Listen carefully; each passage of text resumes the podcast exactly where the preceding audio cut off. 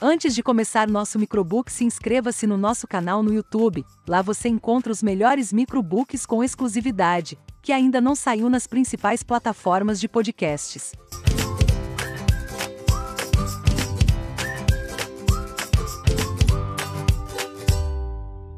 O Manifesto Comunista. O Manifesto Comunista foi escrito em 1848 por Karl Marx e Friedrich Engels famosos filósofos políticos alemães. O objetivo dos autores era tentar unificar os trabalhadores, buscando por uma revolução contra o capitalismo e a exploração do trabalho. Esse livro foi considerado subversivo na época, já que defendia o comunismo e dava voz ativa ao proletariado, falando contra o acúmulo de capital e a exploração do trabalho. Apesar de antigo, o livro ainda é muito lido e é muito útil por apresentar contextos históricos relacionados à origem da burguesia, do capital e da desigualdade na sociedade. O poder econômico garante o poder político. Mudanças na economia geram mudanças na sociedade. Cada mudança nos relacionamentos sociais é causada por uma outra mudança no modo de produção que está relacionada ao método de criação das necessidades básicas de vida, como comida, abrigo, transporte. Nas sociedades primitivas, por exemplo, os seres humanos só podiam fornecer alimento para as comunidades presentes. Por isso, as distinções de classes eram improváveis. As pessoas eram mais ou menos iguais. Mas com o surgimento da agricultura, surgiu uma maneira mais eficiente de produzir alimento. De repente, existia uma abundância de alimento suficiente para que os agricultores vendessem para outras pessoas.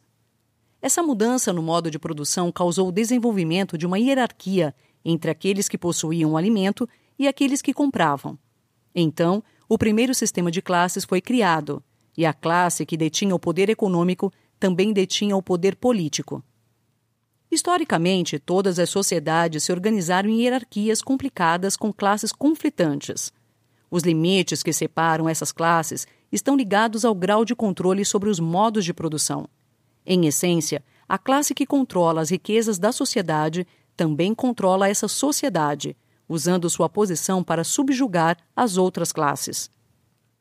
No mundo romano, por exemplo, os escravos não podiam ter propriedades, o que aumentava ainda mais a opressão. E as coisas eram parecidas nas sociedades feudais da Europa medieval. Os servos estavam presos às terras e tinham dívidas com os proprietários. Em outras palavras, esses proprietários eram donos dos servos e os forçavam a trabalhar na terra. O relacionamento entre as classes opressivas e oprimidas foi o motor principal da história da humanidade. A história da sociedade é a história da luta de classes o surgimento do capitalismo. Todo mundo sabe que antigamente os reis e a igreja exerciam grande poder sobre as sociedades, mas atualmente esse poder é relativamente pequeno e o poder que já esteve nas mãos deles agora está nas mãos dos donos das indústrias. Em outras palavras, esses donos são agora a classe dominante. No sistema feudal, os meios de produção, principalmente a terra, pertenciam à coroa e aos nobres aristocracia e igreja. Como eram donos da terra, eles mantinham controle sobre outras classes. Os camponeses prestavam-se ao papel de servos, pois só assim conseguiam ter acesso às terras. No entanto, a industrialização do século XVIII trouxe maneiras alternativas de produção para os servos feudais, dando aos agricultores formas alternativas de trabalho para a sobrevivência. O trabalho nas fábricas os agricultores migraram da agricultura para a indústria e o antigo sistema social desapareceu. No entanto, a opressão não desapareceu com ele. Pelo contrário, uma nova e poderosa classe surgiu: a burguesia, ou os donos do capital industrial. O surgimento da burguesia foi revolucionário. O feudalismo foi substituído pela mão invisível do livre mercado. Essa mudança para o sistema capitalista foi impulsionada pelo aumento da demanda de produtos e pelo aumento da população urbana, já que os camponeses foram expulsos de suas terras e precisaram pensar em uma alternativa viável para sobreviverem. Com isso, os mestres de corporações de ofício foram substituídos pelos burgueses e as máquinas a vapor surgiram rapidamente. Esse foi o início da indústria moderna. No entanto, a hierarquia social básica continuou a mesma. Trabalhadores que vendiam sua força de trabalho por um salário inferior à quantidade de capital que produziam.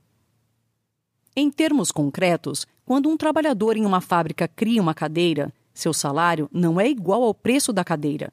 Ao invés disso, ele só recebe uma fração do valor. O restante do capital vai para as mãos da burguesia, que aumenta seu poder cada vez mais. Enquanto isso, a burguesia está constantemente procurando por mais capital e mais mercados a serem explorados. E isso fez do capitalismo um fenômeno global. Graças ao poder crescente da burguesia, o capitalismo se tornou uma doutrina econômica definitiva em nossos dias. A união da classe dos proletariados. Nos dias de hoje, o rei opressor foi substituído pela burguesia.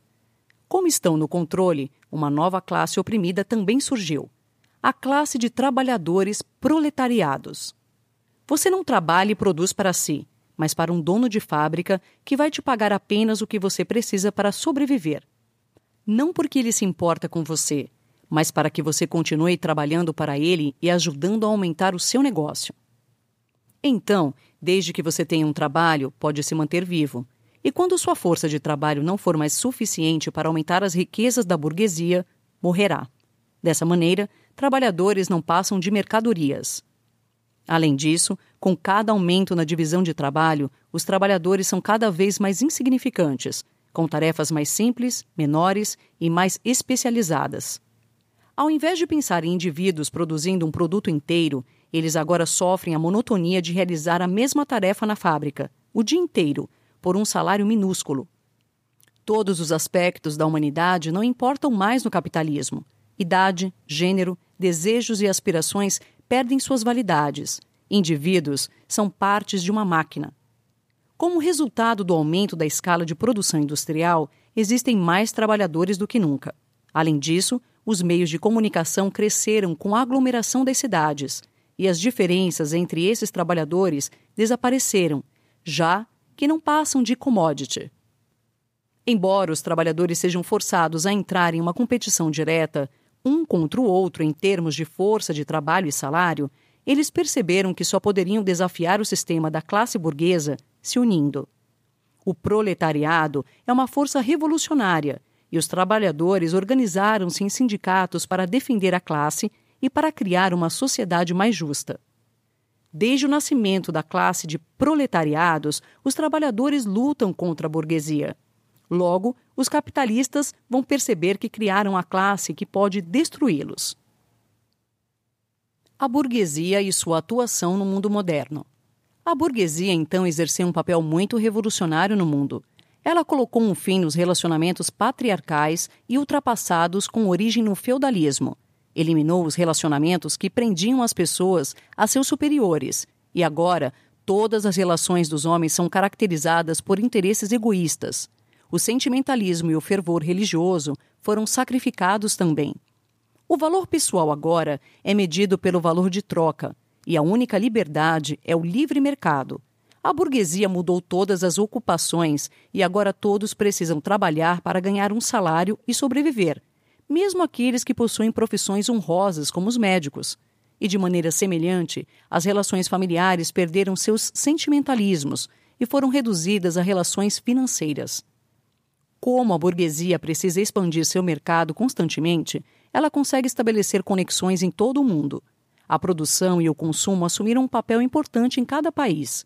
E isso é verdade para os materiais e para as produções intelectuais, já que a soberania nacional está cada vez mais insustentável. A burguesia leva todas as nações a adotar seus modos de produção. Ela cria um mundo à sua própria imagem, e todos tornam-se dependentes dela. Segundo os autores, a sociedade burguesa moderna está em um processo de mudança e extinção, lutando contra si. As forças produtivas modernas estão se revoltando contra as condições de produção as crises comerciais causadas pela superprodução estão ameaçando a existência da sociedade burguesa. E em uma tentativa de remediar essas crises, a burguesia causa novas crises. O que isso tudo significa? As armas utilizadas pela burguesia para acabar com a sociedade feudal estão se voltando contra a própria classe. As mudanças causadas pela industrialização e o surgimento dos sindicatos. Com a evolução da burguesia, o proletariado também evoluiu, já que passou a ser obrigado a vender sua força de trabalho e a se sujeitar às mudanças no mercado e na concorrência. Além disso, como todos são considerados mercadorias, diferenças de idade e de sexo já não existem mais. A luta contra a burguesia é lenta e começa pequena. Os proletários assumem a causa isoladamente, até que o número de apoiadores aumenta. Mas atacar o burguês não é suficiente. É preciso atacar também o meio de produção e lutar para conquistar uma nova posição. Com o crescimento dos proletários que querem lutar contra a burguesia, nasceram os sindicatos. Eles foram fundados para apoiarem os trabalhadores, tornando-se associações contra a burguesia e a favor dos direitos do proletariado. Apesar da organização dos proletariados ser ameaçada pela competição entre eles pelo trabalho, a classe ganha cada vez mais força. Para os autores, a única classe que tem alguma chance contra a burguesia é o proletariado. Todas as outras classes são muito conservadoras e só lutam para preservar sua existência. Além disso, historicamente, o proletariado também é único. No passado, quando uma classe subia, tentava sujeitar a sociedade toda à sua maneira, se apropriando dos meios de produção. Mas o proletariado não tem qualquer propriedade para reter ou se expandir. Além disso, enquanto os movimentos passados começaram a partir de minorias, o proletariado é composto pela maioria das pessoas, agindo em favor dos interesses dessa maioria. Os comunistas querem o fim da propriedade privada. Os comunistas querem unir os trabalhadores por uma causa comum: a promoção da luta contra a burguesia. Embora os sindicatos estejam surgindo em todos os países e indústrias, as redes de relacionamento ainda são muito pequenas em comparação com o poder global da burguesia, com o poder econômico e suas conexões internacionais. Então, comunistas internacionais decidiram representar os interesses do proletariado como uma classe global. Esses comunistas surgiram dos partidos dos trabalhadores e organizações no mundo todo e trazem com eles um movimento global dos proletariados que transcende limites nacionais. Os comunistas propõem a extinção da propriedade privada e da família. Essa abolição é necessária já que nem todos os indivíduos têm o direito de usufruir dela. Muitas pessoas não conseguem entender essa questão, porque acreditam que ganhar dinheiro e adquirir uma propriedade privada no capitalismo é a única coisa que motiva as pessoas a trabalharem. Essas pessoas acreditam que abolir a propriedade privada teria consequências econômicas fatais, já que nada seria produzido. Mas o proletariado não cria qualquer propriedade para ele através do trabalho trabalhadores são pagos com um valor mínimo para garantir que continuem trabalhando, o que certamente não é o suficiente para construírem seu próprio capital. Os únicos que se beneficiam da propriedade criada pelo trabalho assalariado são os que pertencem à burguesia. E essa propriedade é a base para seu domínio sobre os proletariados. Em essência, os proletariados criam um instrumento para sua própria exploração no capitalismo. Portanto, não há base lógica para o domínio de indivíduos ou de capital privado sobre a regra do proletariado. A criação de capital exige uma sociedade inteira e deve ser mantida por todos. Por essa razão, os planos dos comunistas são imediatos e decisivos. Os proletariados unidos devem derrubar a burguesia e roubar o poder político para redistribuir a riqueza para todos na sociedade as condições da sociedade comunista. Para o surgimento de uma sociedade comunista justa e reta, dez condições precisam ser cumpridas. 1. Um, os direitos exclusivos à terra criam e perpetuam distinções de classes. Portanto, toda a propriedade e todos os aluguéis devem ser desapropriados para propósitos públicos. 2. Para garantir que a riqueza não se acumule nem se concentre no topo, um imposto pesado e progressivo deve ser introduzido. 3. Heranças concentram as riquezas nas mãos de pessoas que já são prósperas e, por isso, consolidam as distinções de classes. Portanto, todos os direitos de heranças devem ser abolidos. 4. Os imigrantes não têm direito à propriedade em seus países de origem. Portanto, devemos confiscar essas propriedades, assim como as propriedades daqueles que tentam controlar o proletariado. 5.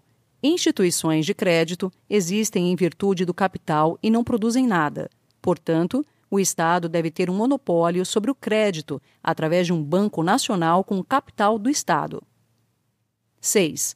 Liberdade de movimento é um direito de todos os cidadãos e a sociedade deve ser responsável por isso. Portanto, a centralização do transporte deve estar nas mãos do Estado. 7. Muitas terras continuam sendo subutilizadas. Devemos estender os instrumentos de produção que agora são do Estado e os utiliza para cultivar as terras abandonadas e para melhorar o solo. 8. Como se sabe, muitos trabalham em benefício de poucos. Portanto, todo mundo deve trabalhar. Além disso, os exércitos industriais, especialmente para a agricultura, devem ser estabelecidos. 9. Deve-se promover a eliminação gradual das diferenças entre a cidade e o campo, fazendo uma distribuição igualitária da população. 10. Nossas vidas são determinadas em parte pela qualidade da nossa infância.